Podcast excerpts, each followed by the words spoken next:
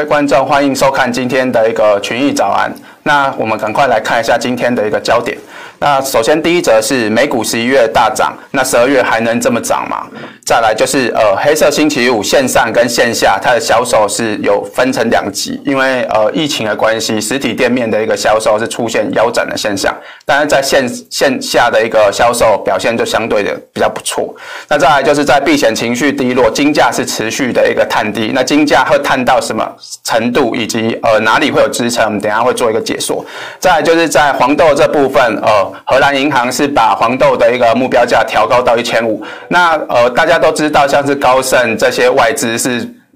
主要比较呃。盛行以及比较有名的外资，但是在农产品以及呃贵金属这一方面，呃荷兰银行就是相对在外资上是属于比较权威的，所以它呃喊出的目标价通常呃大家会比较相信。再来就是说呃巴西农业机构是下调了农产品呃玉米的一个产量，也就是说他们认为说明年的一个玉米可能也会有一些短缺，那价格的方面我们认为说会有一些呃炒作的一些题材。那再来就是多家机构下调明年咖啡的一个产。产量，所以呃，原本今年是处于一个超额供给，明年就会出现供不应求的一个状况。那首先我们看到黑色星期五以及网络星期一的一个预估的一个数据。那网络星期一就是呃，今天十一月三十号。那通常网络星期一的一个销售量会比黑色星期五还要高。那数据统计分析的一个公司，他们是。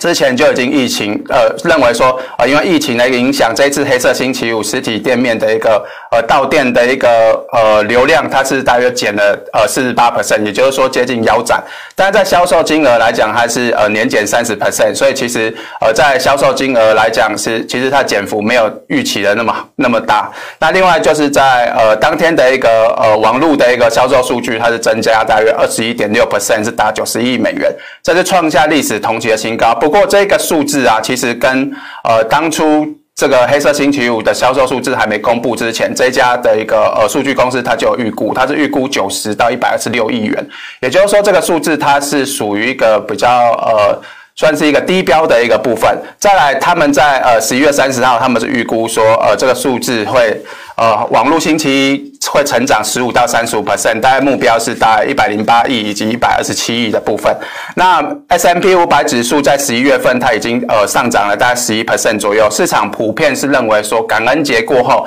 呃美股进入十二月可能会比较震荡，甚至会有拉回的迹象。但是因为呃我们从感恩节的数字以及预期黑色星期五的数字可能会呃表现得不错，所以美股在上周五的一个。呃，指数是持续的一个呃，做一个向上垫高的的一个状况。那先前呃，就是网络股跟呃表现是比较，就是涨幅是比较低于一些价值股的状况。那因为呃现在的一个主要目标还是看一些呃线上的一些购物的一个状况，所以这些网络股呃在最近又出现了一个转强的一个现象。那不过我们从呃最近的一个科技股的一个表现。以及拜登概念股的表现也是都是持续的一个呃属于一个高档震荡的一个状况。那 FNG Plus 虽然最近有一个比较转强，但是除了特斯拉以外，其他个股相对表现的一个走势也没有说特别的一个突出。那我们看到美股四大指数，除了呃纳纳斯达克跟费半是持续做一个创高，那价值股的部分在道琼以及 S M P 五百这一边都是先前创高之后，呃最近有出现了一些比较高档整理的的一个状况。那因为现在的一个投资人，他们是积极的呃追逐一些呃风险性的资产，因为他们认为说呃现在拜登当选之后，美国经济呃会持续的向上做一个复苏，所以我现在假如说在低档，也就是说还没反映未来经济复苏的情况之下，我就积极的买入，等到拜登当选之后，呃经济开始做一个回升之后，我再做一个收割。所以最近可以看到呃股民相对是比较积极一点，所以呃我们从这一张图来看，呃 CNN 的恐。慌指数跟贪婪的一个指数的一个状况，现在已经指数已经来到呃九十二的一个位置。那这个指数只要超过七十五，它就是算是一个极度贪婪的一个情形。那我们从过去呃，就是从左下角这个红圈开始看，从二零一八年之前的一个。的一个状况，最近的一个三次的股市大幅度的一个修正，都可以看到这一个呃极度贪婪的指数，它都全部都已经超过了七十五以上。那当贪婪指数超过七十五以上，甚至在之前疫情的一个高点是来到接近一百的一个位置。那不久之后，呃，指数都有出现一些呃拉回修正的一个状况，所以这边也是必须投呃。提醒一下投资人，就是目前的一些呃观察指数有没有出现震荡的一些指标都有出现比较异常的一个状况。再就是说呃美股持续的一个上涨，目前 S M P 五百成分股的一个空单指数呃现在已经创下历史以来的一个最低，而且目前还是持续的一个创低的一个状况。所以这也是进一步显示说呃轧空的一个行情是持续。那未来会怎么演变？会不会变成呃轧完空单之后开始再杀？多单，再就是 S M P 五百跟 m i s s 的这一个呃恐慌情绪的一个指数，我们也可以看到，从过去呃，也就是说刚刚那几次呃大幅度修正的一个时间点来看，当时的 m i s s 也是都是在相对十到二十左右的一个区间。那目前昨呃以上周五来讲，目前 m i s s 已经一度是跌破了二十左右的一个位置。那通常跌破二十左右，大家就要稍微做一个警觉。假如说呃，在十以上，然后甚至在十五附近的时候，反而就要必须留意美股是不是会有一些出现一些呃比较大的一个利空，来引起它的一个剧烈的一个震荡。那目前来讲，我们认为说行情呃还是持续的一个呃走多头，那大家还是可以持续的呃关注美股的一个类股轮动的行情。但是在指数的部分，还是要留意像是呃十二月十四号呃美国总统的一个选举人投票的一个状况，甚至在呃今天礼拜一可能也。是一些网络销售的状况是否会不如预期，相对都是要。多一些提防。那在台台股的一个加权指数的一个部分，呃，先前假如说有看我们直播的话，我在十月十一月十号的时候，我们就有提到说，呃，散户现在的一个状况是属于一个比较积极偏空的状况。那指数应该会做一个呃轧空行情，一直轧到呃散户受不了之后，开始回补空单，才会呃行情会比较进入一个整理的一个状况。那目前我们来看，就是呃散户的空单在最近已经有说做一些回补。但是目前整体来讲还是比较偏空的状况。但是从呃十一月三三号开始，呃台股这一波行情主要就是受到呃外资积极的一个呃流进新呃资金流进新兴市场所做一个推升。但是最近呃几个交易日来看，外资的一个呃操作上是相对比较保守。从先前开始做卖超之后，最近呃台股上涨，他们虽然是有买超，但是买超的是比较不积极。但是在买超的一个同时，他们也是持续减少多单的一个部位。那加上现在呃散户的空单是有呃就是有回补大部分，现在虽然是还是偏空，所以所以呃我们还是要观察一些指数的一个行情。那首先在呃台股这一方面，它已经回补了第一个小的一个空方呃多方的一个缺口。那后续下面这边还有两个多方缺口，所以这。这边假如说，呃，未来的指数假如有回补这两个多方缺口，就要必须做一个小心留意。那在台积电 ADR 的部分，呃，就是目前 ADR 溢价。台湾的台积电大概有七十三块左右，那溢价幅度大约是十五 percent。那最近的一个状况可以发现到，台积电好像有一点涨不太上去的状况。那我们从这一张图来看，就可以看到，呃，下面这一张，呃，这一个黄色的红色的柱状体，这个是属于一个散户的一个融资，那上面是属于呃外资的卖超。那最近从过去的呃情况来看，就是散户在买，外资在卖，这个台积电就会有一个比较。呃，拉回的一个整理，那呃，这两次都是属于这个状况。那最近也是出现了，就是呃，外资它已经开始在卖，但是现在卖超的幅度它还没有说非常大，但是散户现在还是非常的积极。那零股的部分也是非常的积极，那加上呃，ADR 的部分也是持续的溢价，这这几个呃就可以看到，就是呃，台积电最近的一个股价的整理是。属于外资就是停止买，然后散户是持续的一个看多。那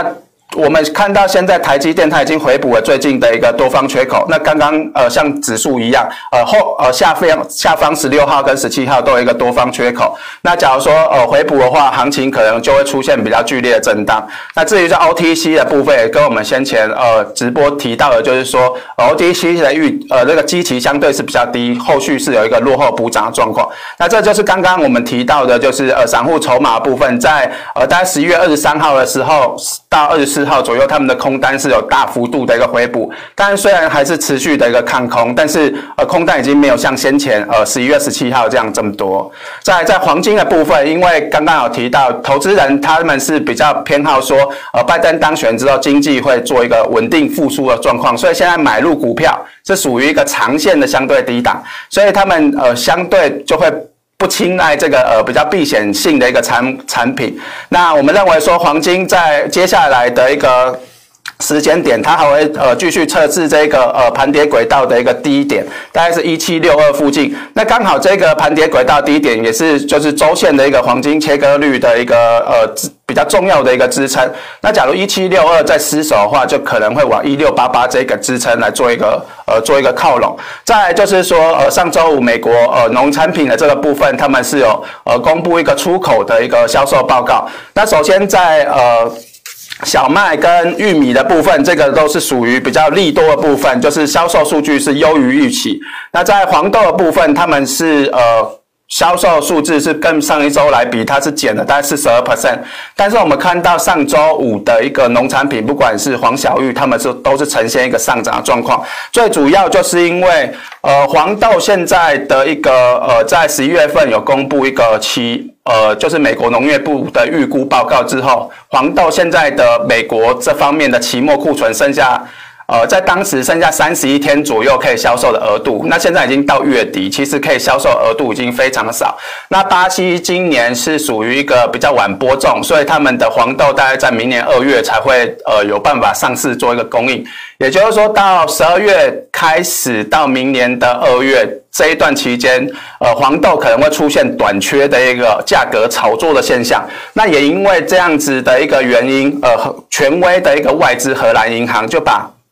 呃，黄豆目标价是调高到呃一千五百美分的一个状况。那目前来讲，呃，我们看到这个绿色的这个期间来讲，就是十一月中下旬到明年的一月。中下旬这一段期间是属于反圣婴最强的状况。那这一段期间对所有的一个呃主要像是巴西、俄罗斯以及美国这些的农产品来讲，就会影响他们产量是相对的是比较巨大一点。那我们认为说，呃，在十二月份黄豆的一个炒作行情是有机会做一个启动，尤其是十二月十号，美国农业部要公布新的一个呃主要的一个 WASDE 的一个预测报告。那假如说期末库存要继续做一个下调，那这个行情有机会就做一个引爆。那我们从过去的一个黄豆反三阴来看。他们就是在二零一零年以及二零一一年来看，这属于一个强反声音的一个状况，所以我们认为说今年的一个黄豆行情应该还是属于一个遇小不易的一个状况。那至于在黄豆会涨到哪里，我们这张图是属于它的黄金切割率，那可以给大家做一个参考。那再就是说，在玉米的这个部分，最近巴西那边的一个主要的农业机构，他们也是下调了。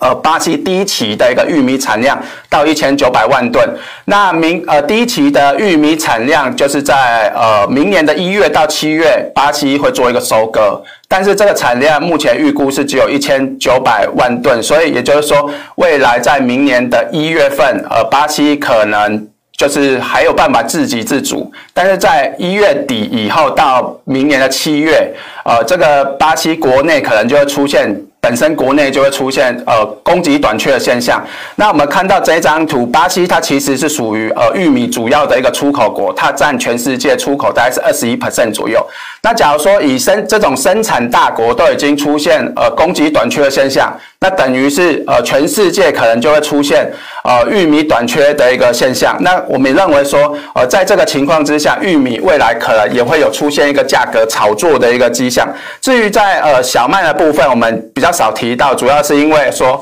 呃虽然说俄罗斯的有一些干旱，但是俄罗斯今年播种的面积是比去年还要多二十一 percent。那我们认为说呃就是呃。